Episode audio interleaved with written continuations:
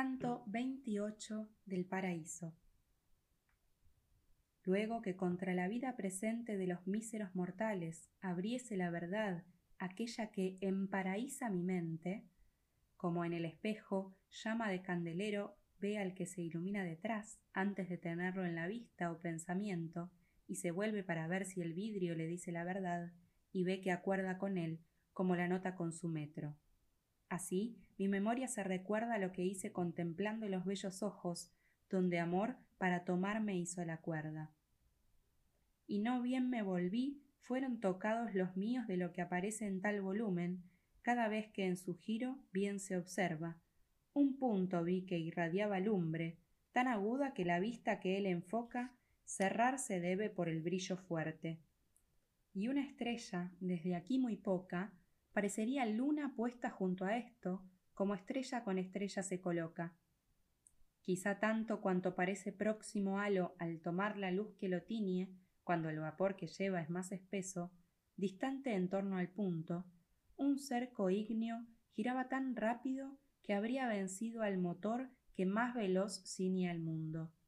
Y este era por otro circunscrito, y aquel por un tercero, y tercero por el cuarto, por el quinto el cuarto y por el sexto el quinto. Arriba seguía el séptimo tan abierto de amplitud que el mensajero de Juno entero a contenerlo sería estrecho. Así el octavo y el noveno, y cada uno más tardo se movía según cuál era, en número distante, mayor que el uno. Y allí tenía la llama más sincera el que menos distaba de la chispa pura, creo, porque más de ella en vera. Mi dama, que me veía en cura fuerte de suspenso, dijo Del punto depende el cielo y toda la natura. Mira aquel cerco que le está más junto, y sabe que su mover es tan dispuesto por el fogoso amor que le fue dado. Y yo a ella.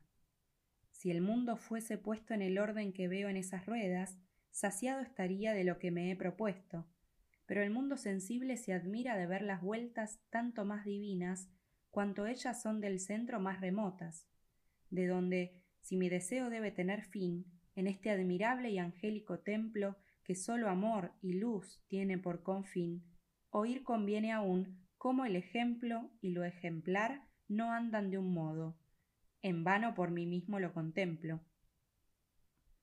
Si tus dedos no son para tal nudo suficientes, no es maravilla. Tanto, por no tentarlo, se hizo duro.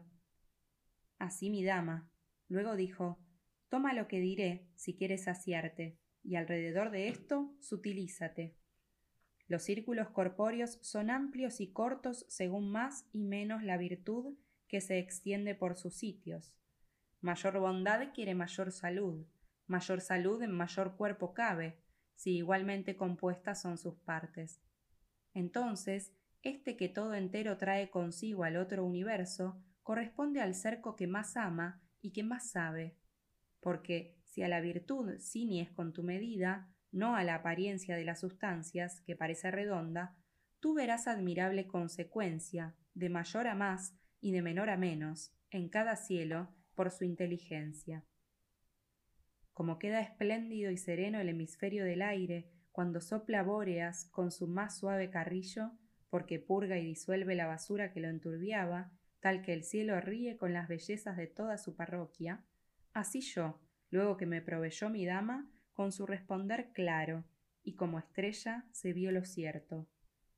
Y luego que sus palabras callaron, no de otro modo el fierro centellea bullente, como los cercos centellearon. El incendio seguía cada centella, y eran tantas que el número suyo, más que el doblar del ajedrez, se enmilla. Yo sentía osanar de coro en coro al punto fijo que allí los tiene en ubi y los tendrá siempre donde siempre fueron. Y la que veía el pensar dudoso en mi mente dijo Los primeros te han mostrado serafines y querubíes. Así siguen sus vínculos veloces para parecerse al punto cuanto pueden, y pueden cuanto a mirar más se suben. Los amores que ves en su torno se llaman tronos del divino aspecto, porque dan término al primer ternario. y debe saber que gozan todos cuanto su vista profundiza en la verdad que aquieta al intelecto. En esto puede verse cómo se funda el ser beato en el acto de ver, no en el amar, que luego lo secunda. Y por el ver es medida la merced, que la gracia pare con la buena voluntad. Así, de grado en grado se procede.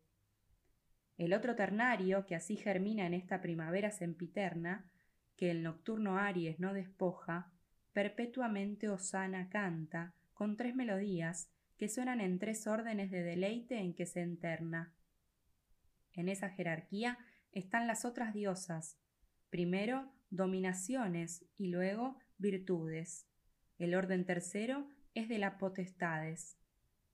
Luego, en los dos últimos bailes, principados y arcángeles dan vueltas. El último es todo juegos de ángeles. Admiran hacia arriba estos órdenes, y abajo vencen tanto que hacia Dios todos son atraídos y todos atraen. Y Dionisio con tanto deseo se movió a contemplar estos órdenes que los nombró distintamente, como yo. Pero de él se apartó Gregorio, y luego, cuando abrió los ojos en este cielo, rió de sí mismo. Y si tanto secreto cierto dijo mortal en tierra, no te admires. El que aquí lo vio quiso descubrirlo, con mucha otra verdad de estos lugares.